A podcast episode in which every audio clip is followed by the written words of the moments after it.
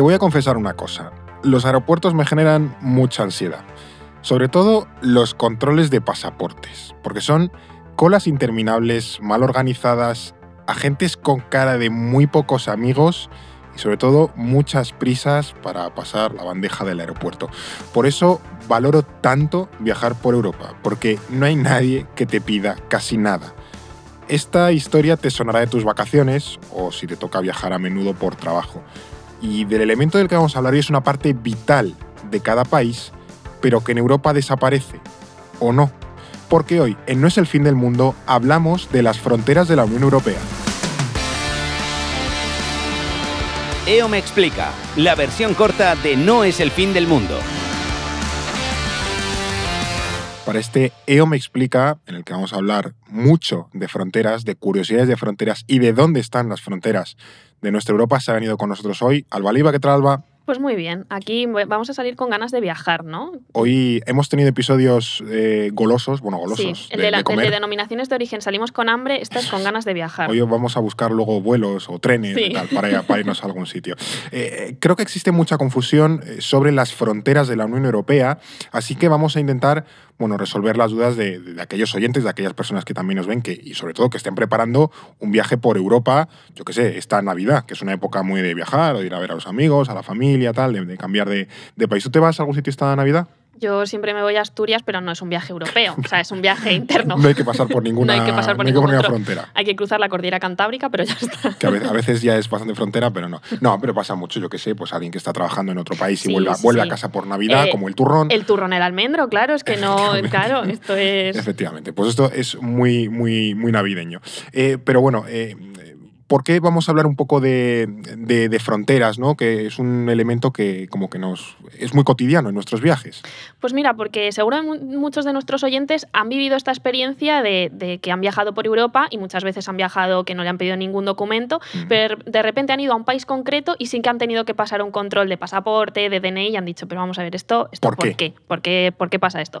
Vamos a entenderlo. Y de hecho además tenemos ejemplos muy buenos, porque aquí como nos gusta viajar mucho en esta oficina, este este, fin de semana pasado nuestro compañero David se fue a Bruselas desde Madrid y no tuvo que pasar ningún control. Pero Edu se fue por su parte a Dublín y sí que tuvo que pasar control. Y yo recuerdo que el año pasado me fui con mis amigos a, Sofía, a, Bulgaria, y, pues teníamos que pasar control y mis amigos como, pero estamos en la Unión Europea, pero ¿qué está pasando? Así que hoy vamos a entender por qué. Pues esa, esa especie de cerebro frito que se te queda cuando vas a un país de la Unión Europea y de repente hay un señor pidiéndote el DNI o el pasaporte, pues es un poco lo que vamos a resolver hoy. ¿Por, ¿Por qué pasan estas, estas cosas. Porque hay países de la Unión Europea, eso, como lo que tú decías, David, que se va a Bélgica, no le piden nada, pasa por el aeropuerto y tal, y, tan feliz. Y hay otros como Irlanda, Edu, ya nos contaré sus vacaciones, ahora estaremos ocho episodios hablando de cosas de, Irlanda. ¿Y por qué otro país como Irlanda, donde tú llegas allí a, yo que sé, al aeropuerto de Dublín y tal, y hay un señor que te dice DNI? Pues mira, la respuesta es muy sencilla, Fer. Bélgica forma parte del espacio Schengen y Irlanda no. Entonces aquí la clave es el espacio Schengen. ¿Qué es esto del espacio Schengen? Em, al bueno, pues básicamente es un tratado impulsado en 1985 para crear un área de libre circulación de personas en Europa. Este área de libre circulación, que se conoce como el espacio Schengen, eh, abarca al conjunto de países europeos que permiten el libre tránsito de personas dentro de sus fronteras. Para lo que lo entendamos un poco mejor, el espacio Schengen consta de dos tipos de fronteras. Por un lado están las fronteras exteriores, que son las fronteras entre un estado del espacio Schengen y un tercer estado, y esas fronteras están controladas por cada país. Por Polonia, Bielorrusia, yo qué sé. Por ejemplo, o, un, o mismamente si nos vamos, pues España, Estados Unidos, por ejemplo. O sea, esto abarca desde tránsito, todo tipo de transporte. Claro, que no, no, pensemos en frontera terrestre, que yo estaba pecando de eso, sino que al final la frontera entre un estado y otro también se puede dar en un vuelo. Lo que es que la frontera está en el aeropuerto. o por mar también. O por mar. por ejemplo, pues un, no sé, un, país del norte de, un, norte de, un país del norte de África con, con Italia, por ejemplo. ¿No? Em, y luego están las fronteras interiores, que son las fronteras entre dos estados del espacio Schengen. Con el acuerdo Schengen, estas fronteras interiores desaparecen. Entonces tú puedes cruzar libremente y nadie ahí, nadie te pide nada. Mm.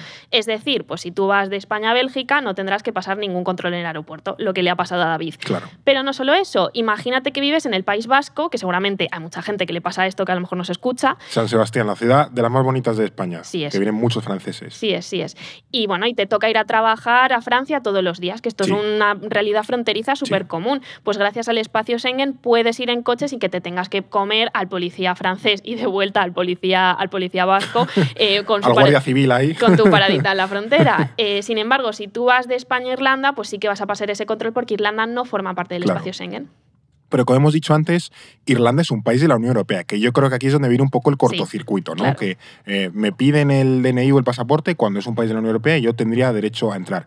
O sea que entiendo que no todos los países de la Unión Europea están dentro del espacio Schengen. Exacto, Fer. A día de hoy, el espacio Schengen está compuesto por 27 países. 23 de ellos forman parte de la Unión Europea, pero hay cuatro miembros que no están dentro. Y ya hemos mencionado algunos: Irlanda, Bulgaria, pero también Chipre y Rumanía. Si algún oyente pues, estaba pensando en viajar a alguno de estos destinos, pues que lo tenga en cuenta. Llévate tu, tu DNI y, o el pasaporte, el pasaporte y que esté a mano. Que esté a mano. Eh, y esto significa pues, que hay otros cuatro países que, aunque no forman parte de la Unión Europea, sí que están dentro del acuerdo Schengen. ¿Cuáles son? Noruega, Islandia, Suiza y Liechtenstein, que son los miembros de la Asociación Europea de Libre Comercio. Porque luego, aparte de la Unión Europea, luego hay otras eh, asociaciones y agrupaciones que permiten un, pues, unas relaciones comerciales favorables. O sea que si vamos a Suiza, por ejemplo, o a Noruega, no nos piden nada para entrar. Si somos ciudadanos europeos, me refiero. Claro, claro. O sea, no, no vas a tener ningún problema. Además, el espacio Schengen incluye de facto a tres microestados como son Mónaco, San Marino y la Ciudad del Vaticano. Esto nos viene a la cabeza súper fácil si hemos estado en Roma y hemos visitado la Basílica de San Pedro, pues hemos ido caminando al Vaticano. En realidad hemos cruzado una frontera, pero nadie nos ha pedido nada. Hay como una vallita muy bajita, no sé si eso hace de frontera, es muy fácil de saltar por motivos evidentes, pero, claro, pero... No, hay ningún, guardia suizo estos en pijama allí, allí esperándote a pedir el pasaporte. Claro. pasas y ya está. Imagínate las colas de la gente que quiere visitar el Vaticano si encima tuviese tuviesen que revisar pasaporte, pues, pues fatal, la verdad. O bueno, lo mismo pasa si, por ejemplo, alguien quiere ir a ver la Fórmula 1 a Mónaco desde Francia, pues puede pasar libremente a Mónaco. Entonces, eh, si yo quiero ir de España a, Irlanda, como Edu, eh, tendré que pasar un control. Pero, ¿qué me, van a pedir en ese control, por ejemplo? Pues es una muy buena pregunta porque hay diferencias entre los países, entre países de la Unión Europea que no forman parte del espacio Schengen y los terceros estados que ni son miembros de Schengen ni son miembros de la, miembros de la Unión. Aquí hay como una serie de diferentes casos. Vamos a volver a los ejemplitos, que al final es lo más ilustrativo. Si, por ejemplo, tú eres un español que viaja a Irlanda, eres Eduardo. Vale. Y Dios, no lo quiera. Pobrecillo, hombre. Eh, está ahí bebiendo Guinness, que nos está, dando mejor envidia. Bueno, eh, pues simplemente vas a tener que enseñar tu DNI o tu pasaporte y ya está. En realidad es un control muy, muy rapidito. Sin embargo, si eres de un país de fuera de la Unión Europea, necesitarás que te sellen el pasaporte o que te expidan un visado nacional. Y lo mismo sucede al revés. Un irlandés que quiera venir a España simplemente tendrá que enseñar su documento de identidad en el control. Sin mm. embargo, si el que viaja a España es un ciudadano de un tercer país, necesitará sellar su pasaporte o pedir un visado. Como un estadounidense, por ejemplo. Exactamente. La cosa es que ese visado se conoce como el espacio, como el visado Schengen y es el mismo en todos los países del espacio Schengen. Vale, o sea que es como la barra libre. O sea, una vez entras ya te puedes mover a, a cualquier país. O sea que si se viaja a España, Francia, Italia, es, es idéntico este tipo de, eso visado. Es, eso es, ese visado te sirve para viajar por todo el espacio Schengen durante un tiempo que esté en vigor. No es un, no es un visado exclusivo para visitar un solo país, por eso hay gente que al final el espacio Schengen es, es un chollo venir aquí a Europa. Claro, que a lo mejor tú puedes, yo qué sé, vienes de Estados Unidos a España, pero luego de España puedes ir a Francia y ya nadie te pide ningún otro documento. Claro, claro. Vale, vale, Siempre y cuando lo hagas en, ese, en esos periodos que nos, pues ya dependerá de cada país, imagínate, 90 días. Sí, que es lo pues normal. sí.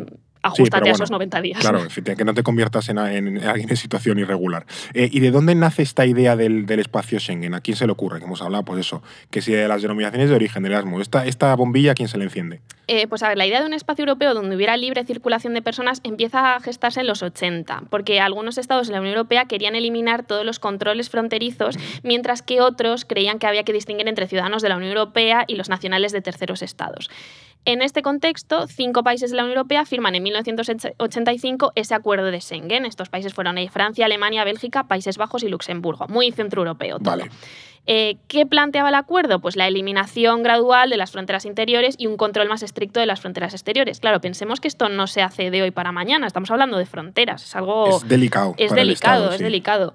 Sin embargo, por esto, el acuerdo de Schengen tardó bastante en, implementarse. Mm. En 1990 se firmó un convenio para definir cómo aplicar el acuerdo y en el que se incluía la supresión de las fronteras interiores, se detallaba el procedimiento para obtener un visado y se creaba un sistema de información único para todos los miembros del pacto. Como que vamos a ir, venga, vamos a ver cómo hacemos esto. Y tener un poco la gente controlada en el buen sentido de saber quién entra, porque luego puede acabar también en tu país. Claro. Y bueno, eh, finalmente ya en 1995 el espacio Schengen entró en vigor una década después de firmarse el acuerdo. O sea, tardaron 10 años aquí en, ponerlo.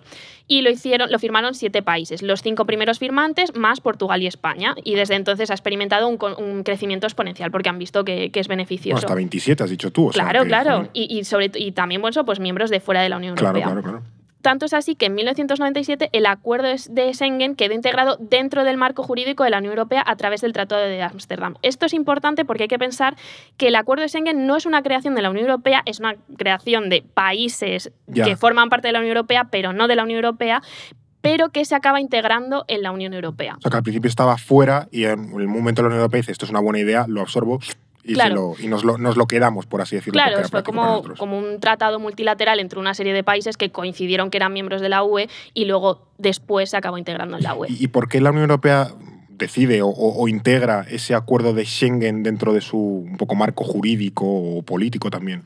Pues mira, Fer, aquí tiene, hay un hecho muy importante que es la firma del Tratado de Maastricht en 1992. Mm. Y este tratado suponía la transformación de la Comunidad Económica Europea, la CEE, e, en la Unión Europea. ¿Y qué implicaciones tenía esto? Pues hay dos implicaciones fundamentales. La primera es el nacimiento del mercado interior, que significaba la eliminación de aranceles y la libre circulación de, mercancías, de servicios, capitales y personas. ¿no? Lo que tenemos Lo que ya conocemos como Unión Europea, que es como muy normal, pero tiene 30 años nada más. Justo, justo. Mm. Y esta, de hecho, es eso, eh, justo se van a cumplir 30 eh, años, se cumplen 30 años de la creación de este mercado interior que sienta las bases de introducción del espacio Schengen en la Unión Europea. Mm. La segunda implicación del Tratado de Maastricht fue la creación de la ciudadanía europea. Es decir, este tratado le otorgaba a los ciudadanos europeos ese, eh, sí, a los, a los europeos un, estatus de ciudadanía europea. ¿no? Y la ciudadanía europea otorgaba el derecho a circular libremente por los países de la Unión.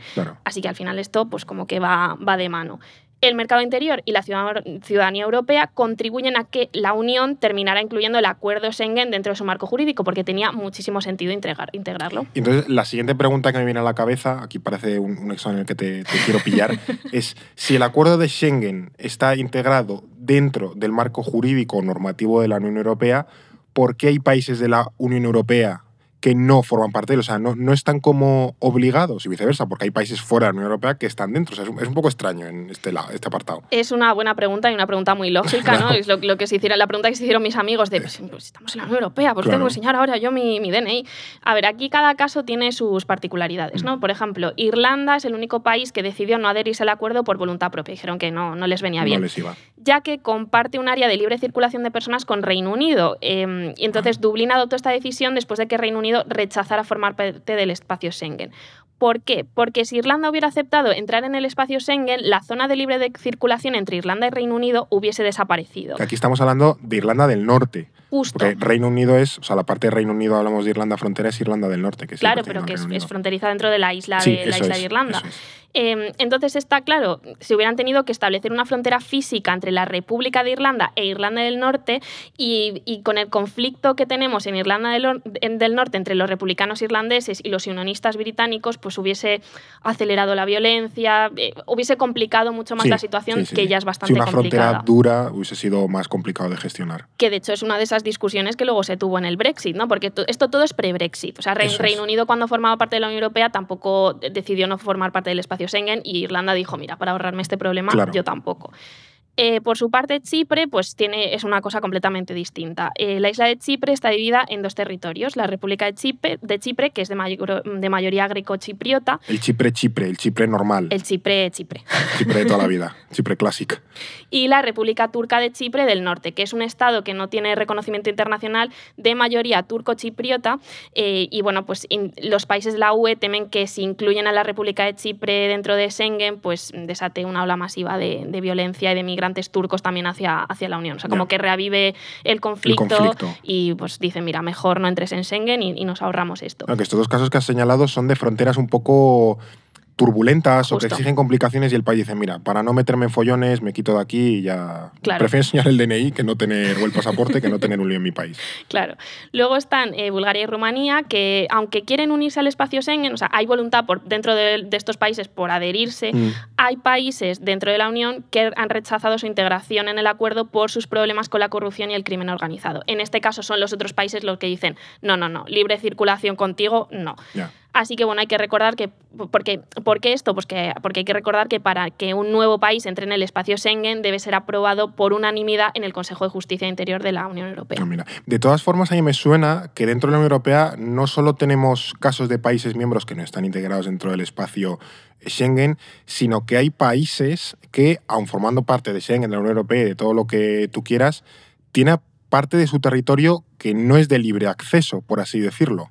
Eh, pues sí, de hecho, concretamente hay una pequeña zona en el norte de Grecia donde esa libre circulación de personas está prohibida, que esto suena como muy Un poco loco. extraño, un poco loco, pero es verdad, y esta zona es el Monte Athos. ¿Vale? Eh, es un territorio bajo soberanía griega, el Monte Athos, pero tiene una autonomía propia y está exento de cumplir ciertas normas. Una de ellas es el Acuerdo Schengen. ¿Por qué? Pues por una bula de oro que el empe- del empera- empera- emperador bizantino Basilio I en el año 885. ¿Cómo? Exacto. O sea, a ver, que hay, hay unos... Por un emperador bizantino Claro. del, de- en el año 885, tú no puedes ir al Monte Athos.